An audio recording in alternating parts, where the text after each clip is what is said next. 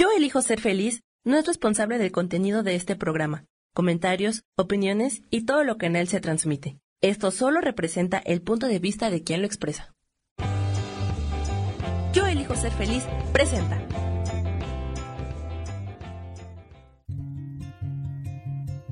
Volver a brillar, volver a sentir vitalidad. Bienvenido al programa.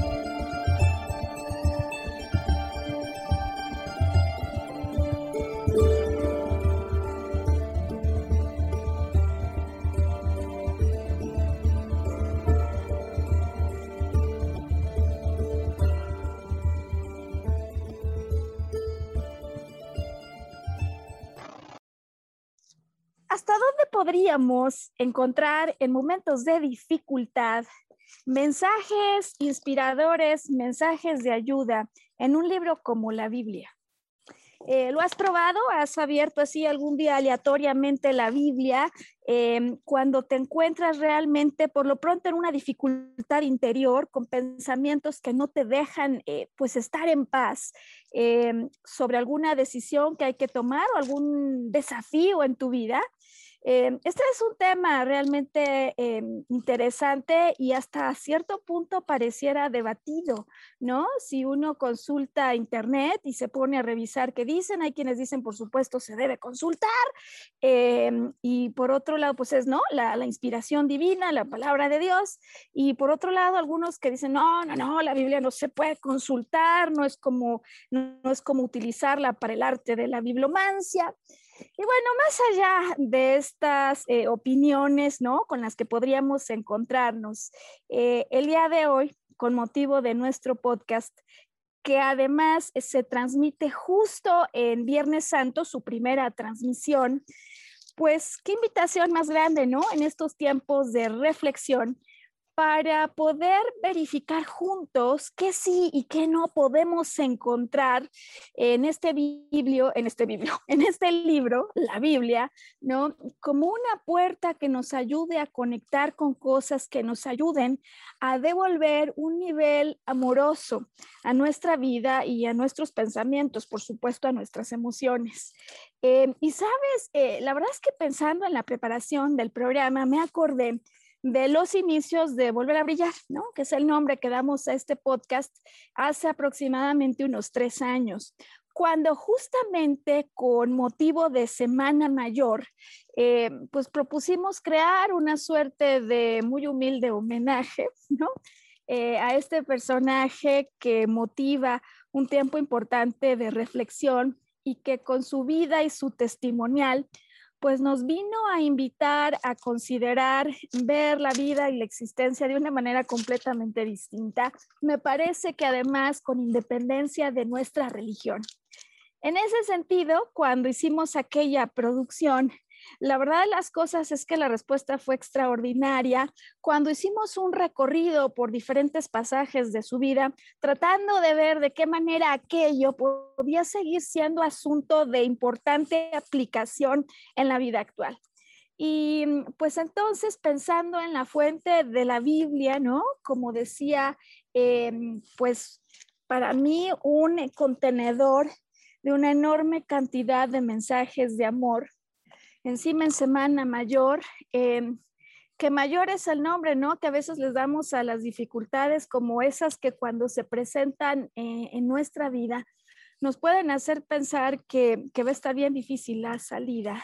Pues, ¿cómo podemos vincular todo esto en un podcast que resulte de interés para ti?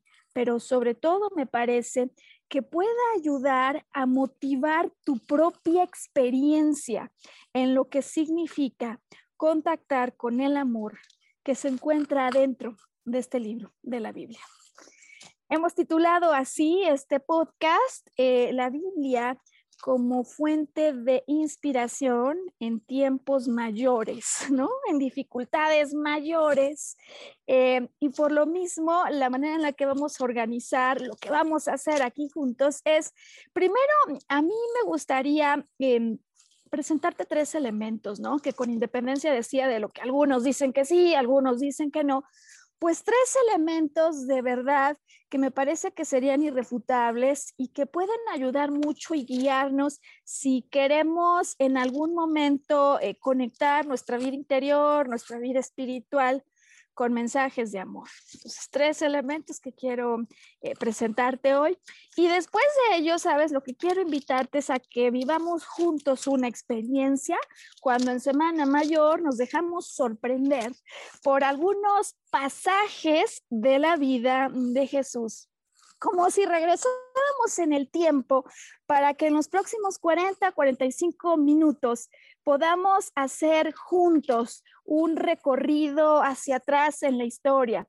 Un recorrido que, sin embargo, aunque es en reversa, luego podemos traerlo de regreso y desde luego nos ayudará a verificar el tipo de inspiración que cada uno a la luz de estos eventos hoy puede encontrar siendo eh, tiempos de reflexión como aquellos a los que nos invita la Semana Mayor. Y veremos cómo nos da el tiempo. En aquel entonces me acuerdo cuando hicimos algo parecido. La verdad es que nos daba tiempo en cada programa de revisar unos siete u ocho pasajes y eventualmente el contenido se volvió tan atractivo del primer programa y sobre todo un punto de reflexión que ayudó a muchas personas que me pidieron volver serie el programa que estábamos transmitiendo. Veremos hoy cómo nos va con el tiempo, con la información y nos abrimos, ¿no? Creo todos, eh, para ver qué recibimos hoy, que estamos dedicando entonces el programa a los mensajes de inspiración que nos puede entregar la Biblia cuando vivimos tiempos mayores de dificultad extrema como esa que, por supuesto, cualquiera de nosotros podría estar de acuerdo que atravesó, ¿no? Aquel a quien estamos recordando en estos días.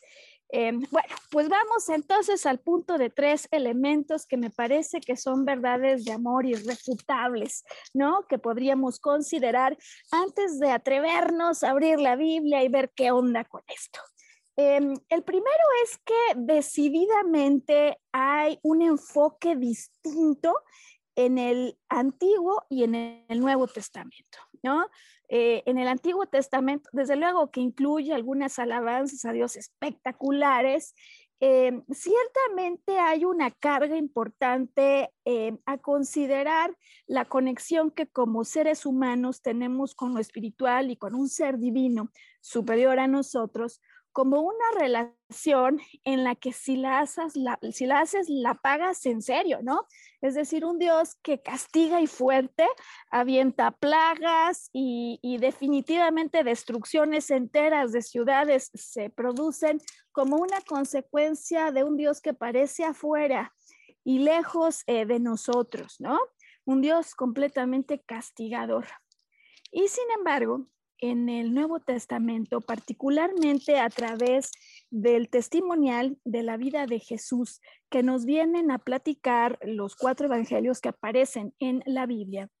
Eh, el tono es otro, es decir, quienes más conocen ¿no? de lo que hay aquí contenido en la Biblia, eh, refieren la venida de Cristo como un momento relevantísimo en el que Él viene no solo con su mensaje y con sus palabras, sino con sus acciones, a mostrarnos una manera distinta de comprender lo que significa una vida y un crecimiento espiritual eh, que se inunda primero por un amor de Dios que radica en el interior, ¿no? Entonces, eh, una figura que viene y no solo decía son sus palabras, su presencia, la energía que de él emana, porque como un ser que irradia tales niveles de amor, que hace tal nivel de obras amorosas, que por supuesto dejan a todos como descuadrados, porque hace muchísimas cosas que en definitiva estaban eh, no solamente no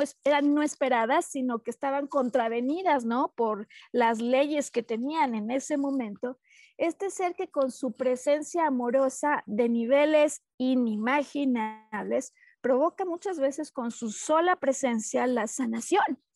Eh, es decir, un mensaje que como segundo elemento, a mí me parece que nos viene a, entregar tan solo con el Nuevo Testamento, si en eso nos concentráramos, eh, testimoniales de niveles de amor como esos que antes de que Él viniera se conocían muy poco en la tierra, ¿no? Sí que había venido, por supuesto, en diferentes, eh, digamos, eh, pues países, regiones de la tierra, la enseñanza de maestros súper admirados, ¿no? Eh, Buda, Lao Tse, en fin, maestros importantes, pero en definitiva hay un reconocimiento muy particular a la labor que viene a entregar este maestro finalmente me parece que sin, sin, hablar demasiado más, ¿no? Para ya poder ir a hacer el paseo juntos, eh, lo que seguramente podríamos todos eh, estar de acuerdo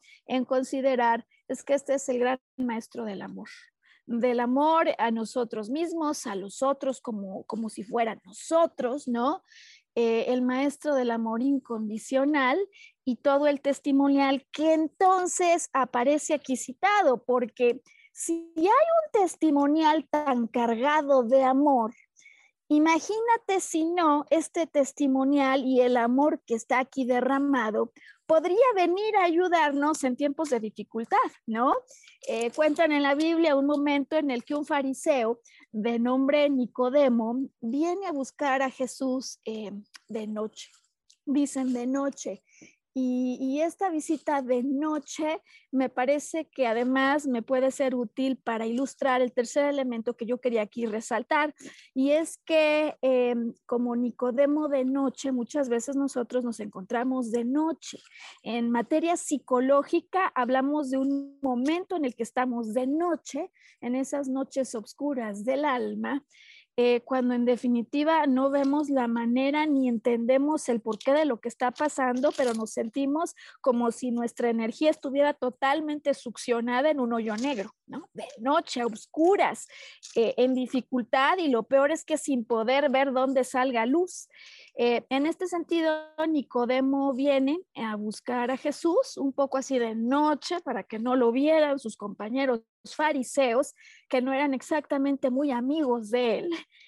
Y, cuando va de noche a buscarlo, por supuesto que Jesús lo recibe y tiene palabras para él que le permiten renovar su vista y renovar su espíritu y su ánimo. Eh, y le explica que habrá siempre que renacer eh, del espíritu y eh, del agua, ¿no? Una cosa así, déjame ir inmediatamente acá para tener las palabras exactas. Eh, cuando Nicodemo lo busca, le dice, Rabí, nosotros sabemos que has venido de parte de Dios como maestro, porque nadie puede hacer señales milagrosas como las que tú haces, a no ser que Dios esté con él.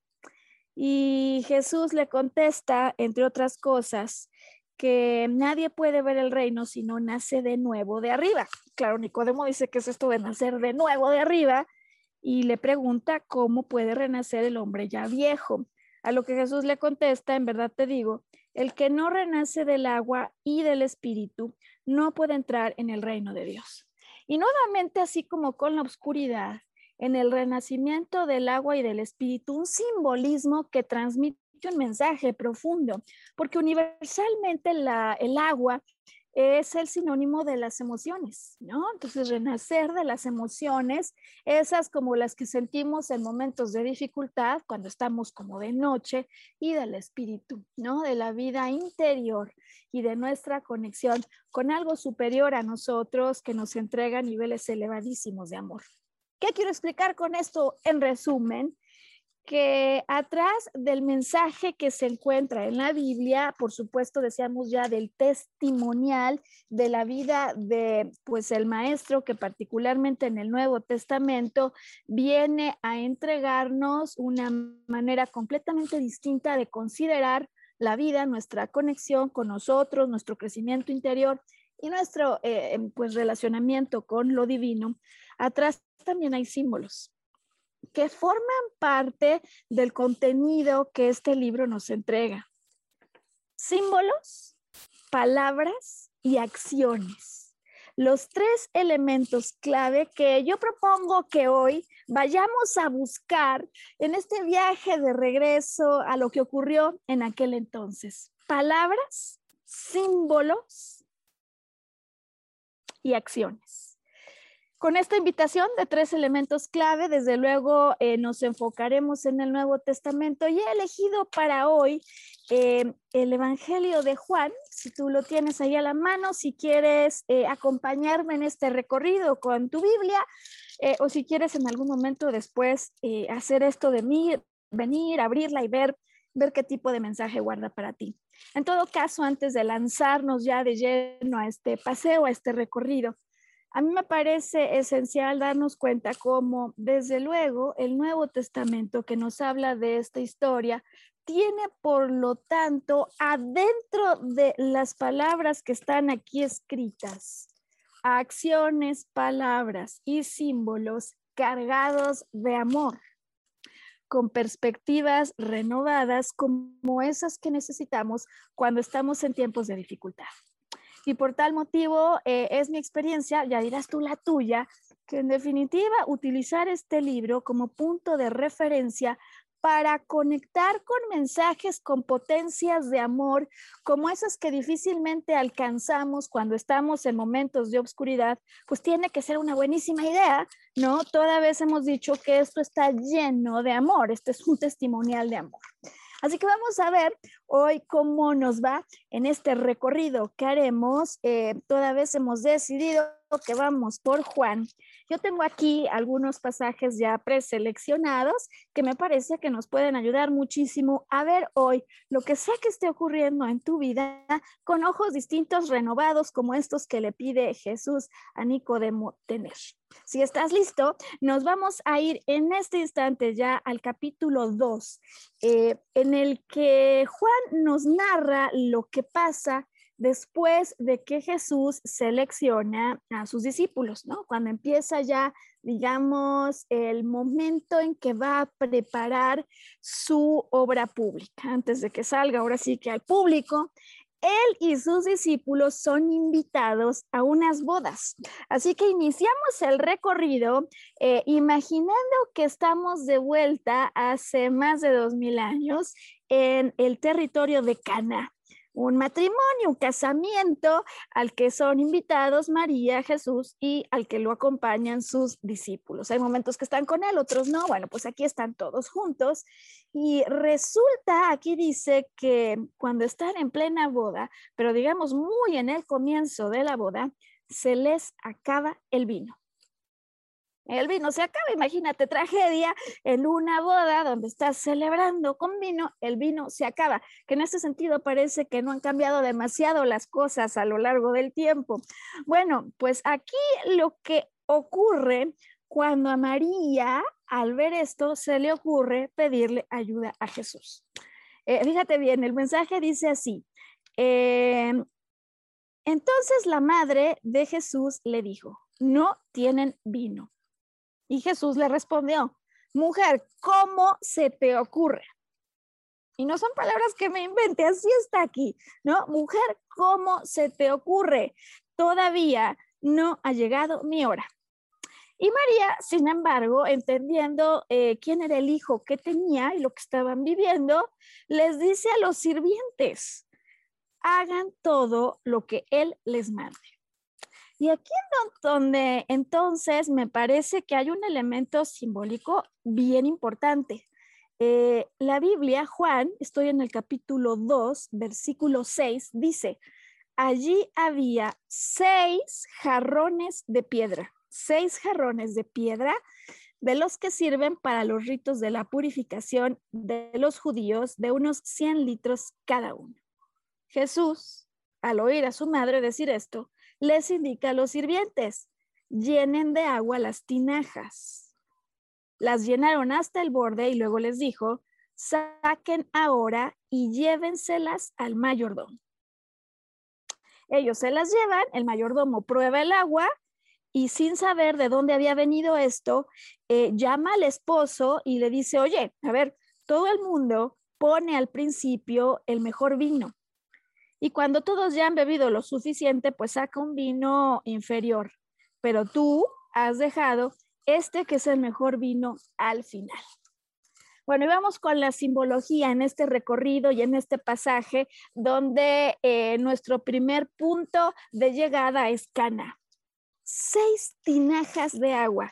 Eh, interesante, ¿sabes? Eh, considerar que para efectos de numerología, el 6 es un recordatorio importante de aquellas cosas materiales que en ocasiones nos agobian, nos hacen sentir como que se acabó el vino, es decir, eh, momentos de la vida en que estamos intensamente preocupados con lo material.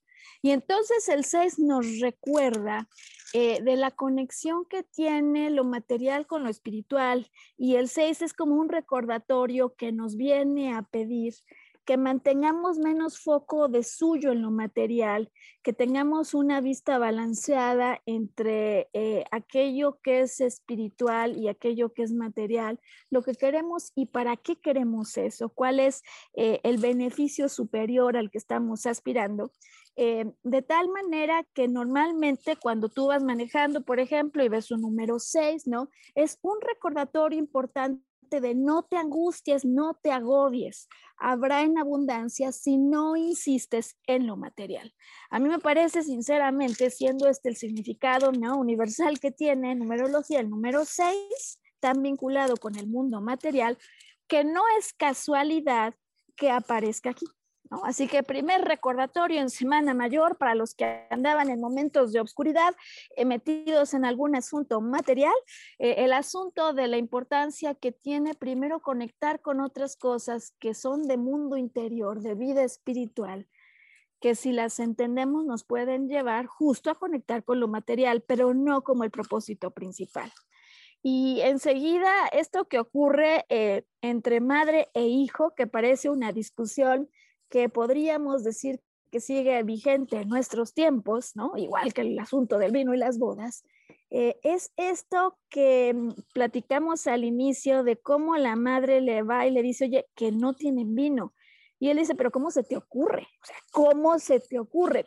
Eh, porque, ¿sabes? A mí me recuerda ¿eh? los capítulos en mi existencia donde yo me quiero preparar tanto para que llegado un momento esté lista para hacer esto que estoy planeando, que a veces cuando se viene una oportunidad anticipada que me saca de onda, digo, pero ¿a quién se le ocurre?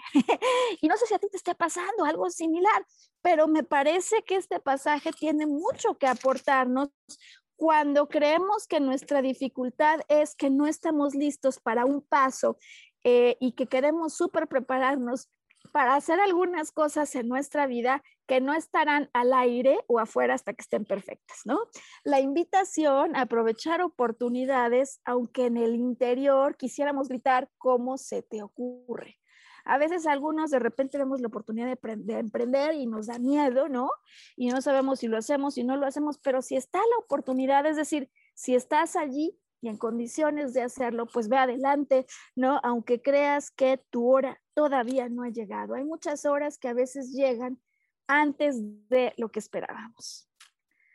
Bueno, me voy a mover ahora a otro capítulo eh, y me voy a mover aquí con mi Biblia al capítulo 4 de Juan. Te invito a que me acompañes. Eh, y ahora nos movemos de Caná a la región de Samaria que a los que en algún momento de pequeños o no tan pequeños escuchamos la vida de Jesús, pues ya la palabra Samaria es sugestiva, ¿no? Eh, ¿Por qué? Porque judíos y samaritanos no eran precisamente amigos. Aquí nos narra eh, cómo Jesús viene cansado de un gran recorrido y sin más se sienta al borde del famoso pozo de Jacob. Ahí se sienta. En esta no va a acompañarse por sus discípulos. Nos cuentan aquí que los discípulos se habían ido a hacer algunas compras al pueblo. Eh, y entonces, estando allí cansado, eh, y dice que era cerca del mediodía, una mujer samaritana llegó para sacar agua al pozo de Jacob y entonces Jesús le dice, dame de beber. Entonces aquí nos cuentan cómo la samaritana lo ve y le pregunta, no, ¿cómo? ¿No? Dice, ¿cómo? Tú, que eres judío, me pides a mí de beber cuando yo soy una mujer samaritana, ¿no? O sea, es un diciendo como que este no entiende, samaritanos y judíos no solo no nos llevamos, sino que no nos comunicamos. No nos comunicamos. Y entonces Jesús escucha esta pregunta y le contesta y le dice, si tú conocieras el don de Dios, si tú supieras quién es el que te pide de beber, tú misma serías quien me estaría pidiendo a mí beber y yo te daría agua viva, agua viva. Por supuesto, ya no entiende y le contesta de vuelta, señor, oye, mira, no tienes ni con qué sacar agua y el pozo está profundo, así que ¿de dónde vas a sacar el agua viva, no? Como diciendo, no me quieres ver la cara. ¿eh? Y, entonces eh, Jesús le contesta, ¿no? El que beba de esta agua, de este pozo, va a volver a tener sed.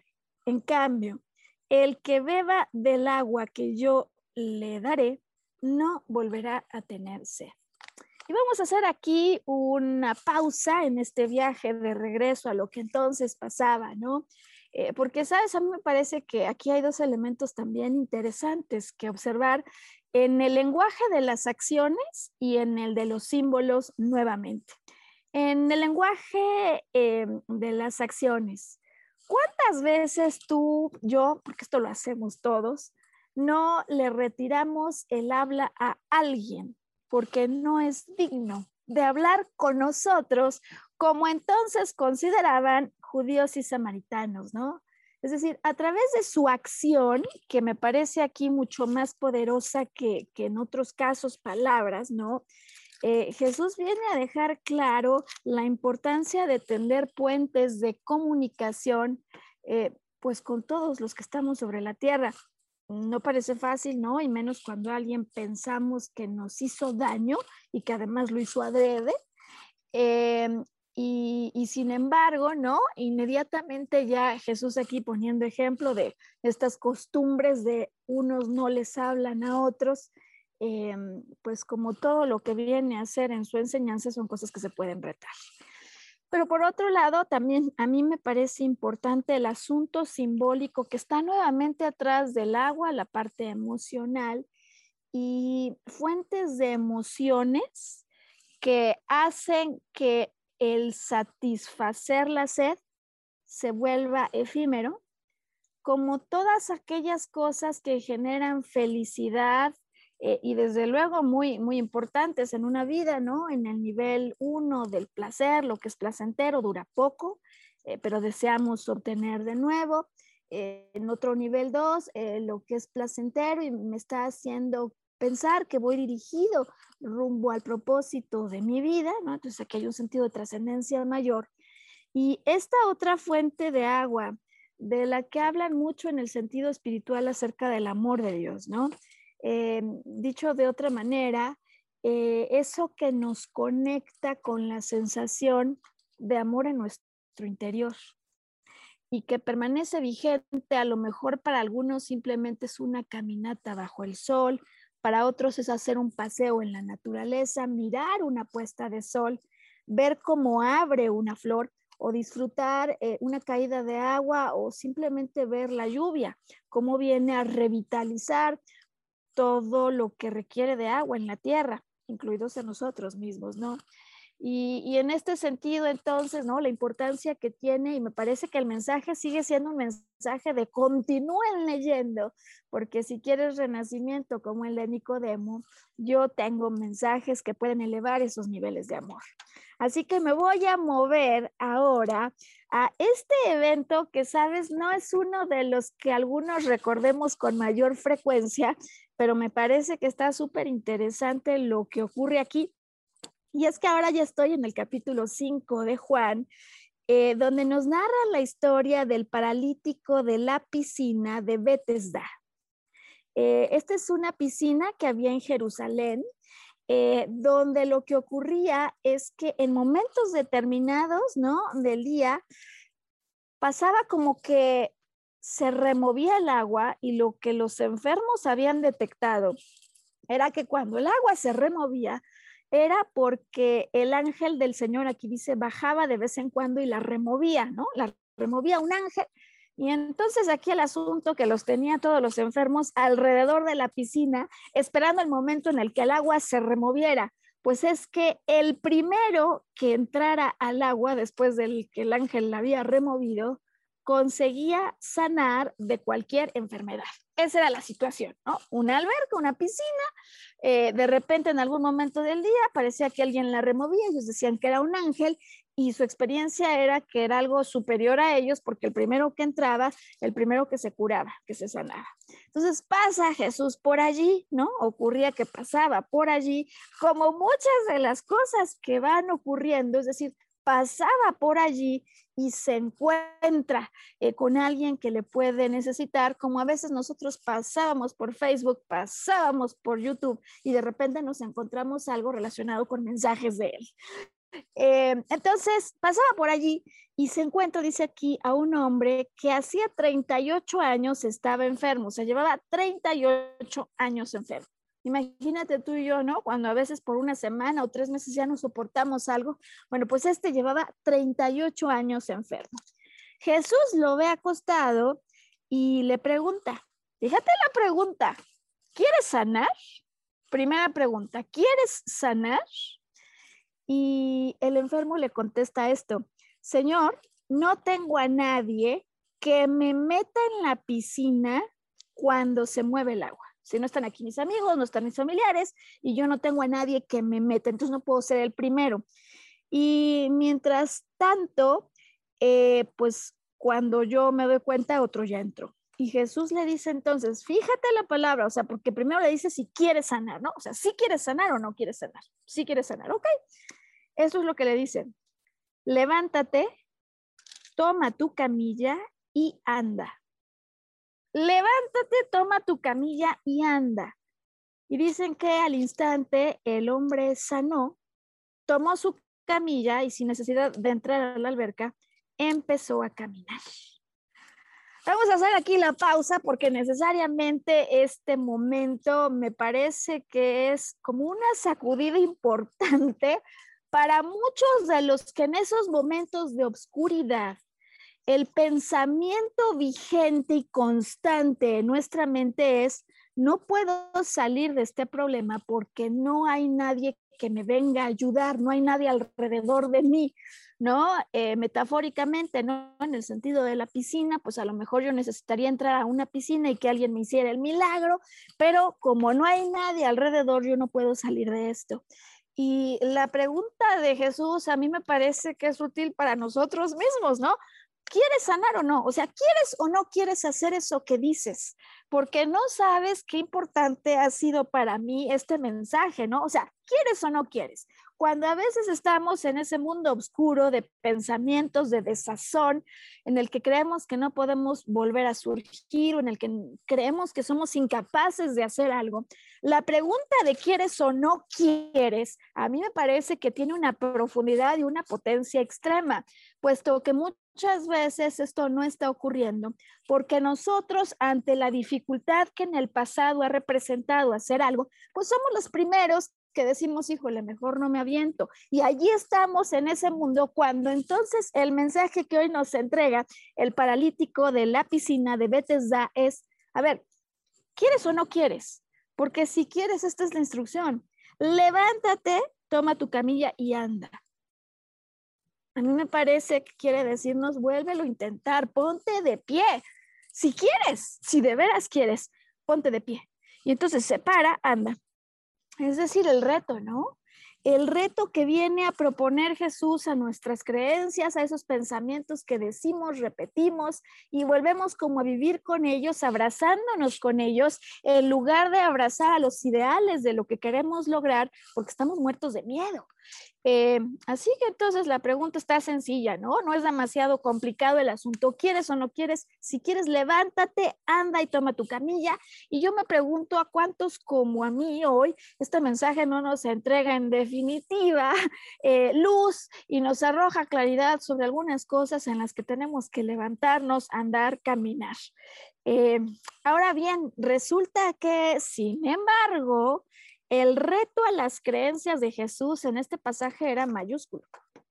Y me refiero a mayúsculo porque aquel día era sábado, es decir, un día en el que de acuerdo con las costumbres no se podía hacer esto. Es decir, de acuerdo con las costumbres, lo que aquí nos refieren es que eh, no tendría por qué haber tomado la camilla y andar este, este paralítico, ¿no? Em, y bueno, pues a mí me parece que encima el mensaje viene recargado para los que creemos que con lo que vamos a hacer a lo mejor seremos rechazados y venimos quizás hasta intentar cambiar formas de ver las cosas y de ver el mundo, ¿no?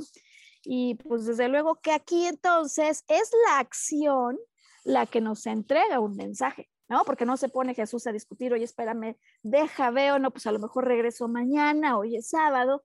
No, no, no, él simplemente hace, ¿no? Y ya decíamos al inicio de este programa que detrás de la Biblia hay símbolos, hay mensajes, hay palabras y hay acciones contundentes. Así que creo que podemos concluir en esta pequeña estancia al lado del paralítico en aquella piscina en Jerusalén, eh, la importancia de retar creencias y cuando hemos tenido una enorme dificultad, simplemente venirnos a preguntar esto que Jesús de alguna manera nos, nos grita, ¿Quieres o no quieres? ¿Quieres? Ok, levántate, levántate y anda de nuevo. No sé a otros, a mí sinceramente ya con esto, hoy aquí hay como dicen algunos, me cae un super 20. Em, pero decíamos que la invitación hoy a acompañar la historia de aquel entonces eh, nos va a ir metiendo cada vez más a fondo, ¿no? En un mensaje que puede ser revitalizador. revitalizador. Me voy a mover eh, por lo mismo a dos eventos que son cruciales en la historia y que son de los que más conmemoramos alrededor de Jesús, Jesús de Nazaret. Eh, y me muevo ahora a Juan en su capítulo 6, donde nos habla de este evento que pasa aquí, dice, cuando Jesús se va a la otra orilla del lago de Galilea, cerca de Tiberiades. Entonces vámonos a Galilea, allí al lago de Galilea, cuando lo acompañan muchísimas personas. O sea, ya para este momento, la vida de Jesús ha sido tan diferente, especial y milagrosa en sí misma, ¿no? Ha hecho señales milagrosas con tantos que naturalmente todos voltean a verlos con, ojo de, con ojos de admiración, voltean a verlo a él. Eh, se sube al cerro, eh, dice aquí, ya se acercaba la Pascua, es decir, ya viene el anuncio del momento de la semana mayor. Cuando Jesús pues, alza la vista, y dice, oye, hay muchísimos aquí, o sea, que una literal muchedumbre. Y le dice a Felipe, oye, ¿dónde podríamos conseguir pan para que puedan comer? ¿No? dice aquí que esto lo decía Jesús un poco para ponerlo a prueba, porque ya sabía lo que le iba a decir Felipe. Y si no lo sabíamos nosotros, aquí lo que pasa. Felipe le dice, mira, ni 200 monedas de plata nos alcanzarían para dar a cada uno ni siquiera un pedazo de pan. O sea, ¿cómo que cómo les vamos a dar de comer? No tenemos para darles ni pan, ¿no? Dicho de otra manera. Eh, y entonces Andrés, dice aquí hermano de Simón Pedro, se acerca y le dice, pues que aquí hay un muchacho que dice que tiene cinco panes de cebada y dos pescados. Cinco panes y dos pescados. Y si lo estás pensando ya, por supuesto que hay simbología atrás del 5 y atrás del 2. Ahorita voy de allá, nada más quiero acabar de explicarte lo que ocurre, como para recordar, porque este es uno de los pasajes que creo que más hemos escuchado y recordamos todos. Jesús les dice, hagan que se sienten los hombres, pues había mucho pasto en ese lugar, al lado, ya sabíamos, del lago de Galilea, y se sentaron en número cinco mil. Cinco mil para los cuales teníamos cinco panes y dos pescados. Y entonces Jesús toma los panes, observa esto, da gracias y los reparte a todos los que estaban sentados. Lo mismo hace con los pescados. Los toma, da gracias y todos reciben cuanto querían. Encima les sobra, encima les sobra y Jesús dice cuando quedaron satisfechos, les dice a sus discípulos, recojan los pedazos que sobran para que no se pierda nada. Tremendo capítulo este, ¿no? En el que nos hablan de la multiplicación de los peces y los panes. Hoy recordando esto que hemos dicho acerca de cómo en la Biblia, particularmente en este Nuevo Testamento, hoy adentro de Juan, eh, está un recuento de las palabras y mensajes cargados de amor que entregaba Jesús, un amor que parecía que no era de ese mundo, ¿no? Por lo pronto que no era de ese mundo en el que muchos habían vivido, que se parece a ese mundo en el que a veces tú y yo nos metemos.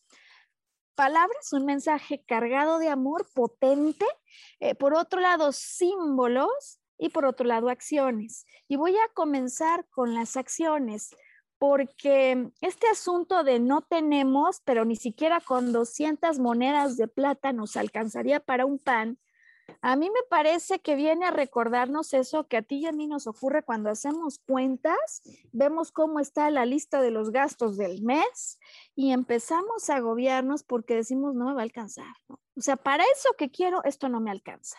¿Cuántas veces tu momento de oscuridad, de tristeza, no se ha provocado cuando estás en el asunto de no me alcanza?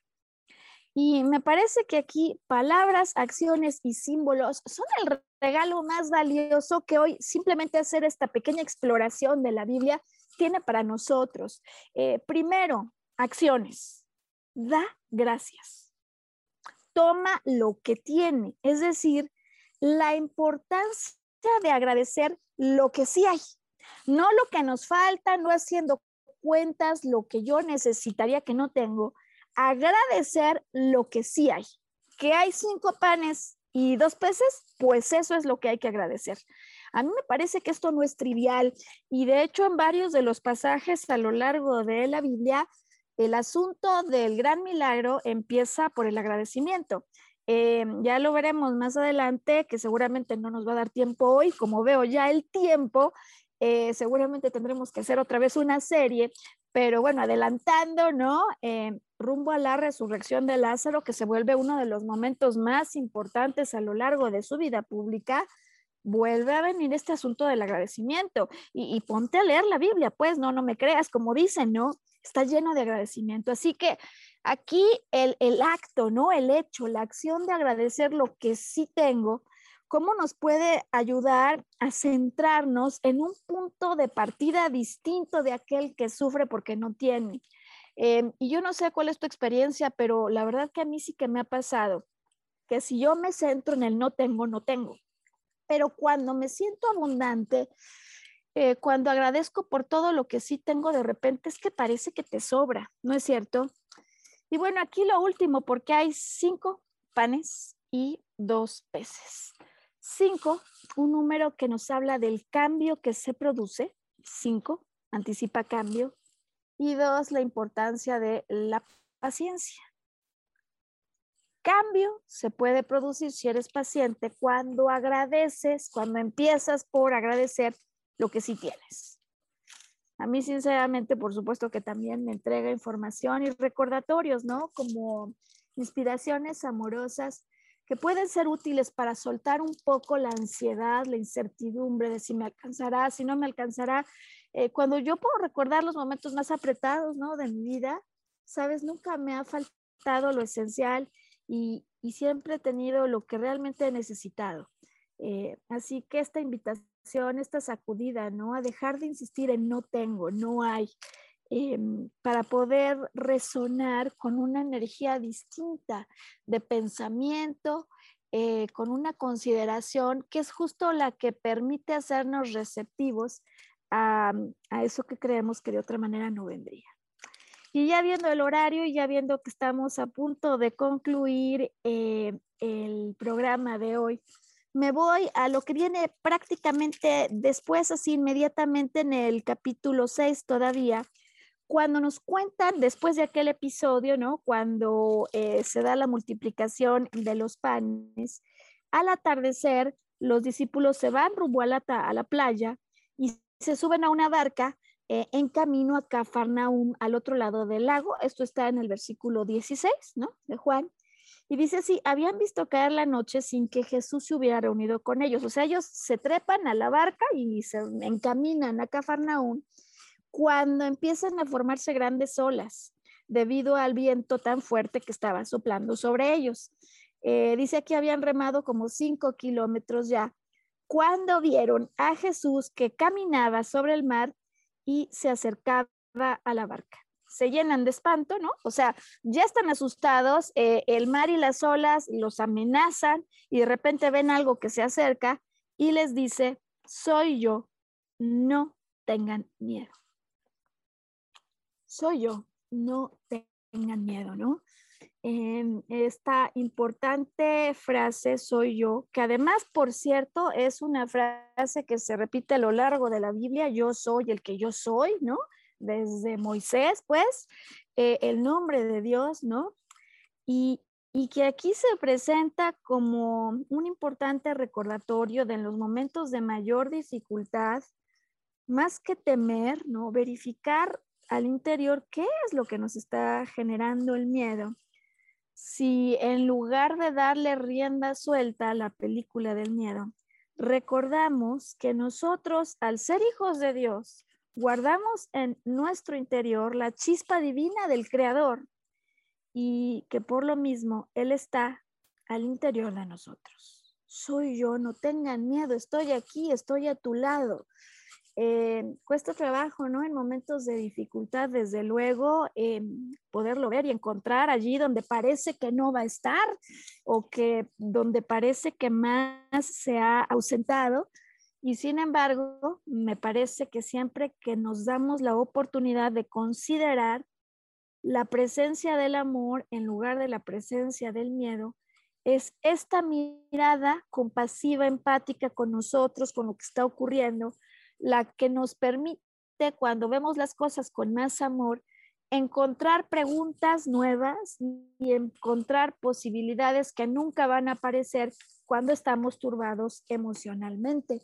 Eh, y sabes, por supuesto que este asunto de donde nos creemos solos en la dificultad, en la Biblia, en este recorrido que hoy estamos haciendo, me voy a adelantar solo un poco para poner, eh, digamos, el punto eh, donde nos enlazaremos en el siguiente podcast. Eh, esto que a veces le reclamamos a Dios cuando nos creemos súper solos y que no nos acompañó, pues no lo usamos solo nosotros, se usaba desde aquella época o antes. Eh, por lo pronto, en la historia, decía yo ya, de la resurrección de Lázaro, ¿no? Cuando sus hermanas, Marta y María, que eran amigos muy cercanos y muy queridos de Jesús, le mandan avisar a Jesús que el hermano, el hermano Lázaro está, está mal, pues está enfermo y están pidiendo de alguna manera que venga a ayudarles. Ellos saben de lo que es capaz. Y sin embargo, Jesús deja pasar dos días, dos días en los que Lázaro muere. Eh, y para los que no nos acordamos de esto, cuando llega, eh, salen Marta y María y las dos de alguna manera reclamarle. Le dicen, si tú aquí hubieras estado, esto no hubiera pasado. Como lo hacemos tú y yo cuando algo no va bien y empezamos con que, a ver, si estás aquí, ayúdame, porque si no estás, no existes, ¿no? Estos retos que le ponemos eh, a la energía divina, cuando desde la frustración, desde el enojo del corazón, justo lo que estamos haciendo es impidiendo que acceda a él pues toda la energía amorosa que está para nosotros disponible. De tal manera que con este simple recorrido, ¿no? que hemos hecho hoy con motivo de lo que significa la conexión con los mensajes de la Biblia y toda la inspiración que de aquí puede venir, quiero dejarte hoy eh, porque yo estoy segura que atrás de estos mensajes, símbolos y acciones, seguramente hay por lo menos uno o más elementos que considerar y que integrar para cambiar y renacer a la manera ah, en la que estábamos hasta este momento viendo las cosas. Y siendo así que nuestro tiempo de hoy se ha consumido, pues quiero invitarte para que volvamos a producir eh, una serie de este contenido. Te espero el próximo viernes cuando, em, con motivo de la salida oficial de una nueva producción de esto a lo que llamamos Volver a Brillar, estaremos retomando el asunto de los mensajes que hay en la Biblia que eh, por lo pronto en el Nuevo Testamento, al darnos un testimonio del Maestro que nos entregó tanto amor, o sea, que vino a ser como el epicentro, ¿no? De una nueva energía eh, como esa que podemos nosotros vivenciar en el interior con sus palabras, con sus acciones y con sus símbolos. Nos entrega maneras distintas de entenderle a la vida y por lo pronto de dirigirnos, de encarar las dificultades con las que nos encontramos. Eh, pues mi nombre es Maru Méndez y estoy feliz de haberte acompañado, de que nos permitas estar cerca por lo pronto ahora para entregar estos mensajes que nos expanden a todos eh, y listos para volver a establecer contacto contigo en una semana, cuando con motivo de la Pascua retomaremos los mensajes que hay allí en la Biblia y entenderemos con un poco más de detenimiento lo que puede haber atrás de todo lo que siguió ocurriendo en la vida, en la vida pública de este maestro y donde nos atreveremos a ir más allá de la muerte al pasaje de la resurrección, donde, por cierto, había ángeles acompañando la tumba del que, del que resucitó. Te espero al lado de ese mensaje en una semana y mientras tanto que disfrutes la reflexión a la que invita en estos momentos, un espacio ¿no? para muchos de descanso y que decidas acompañarnos en nuestro siguiente podcast. Hasta entonces.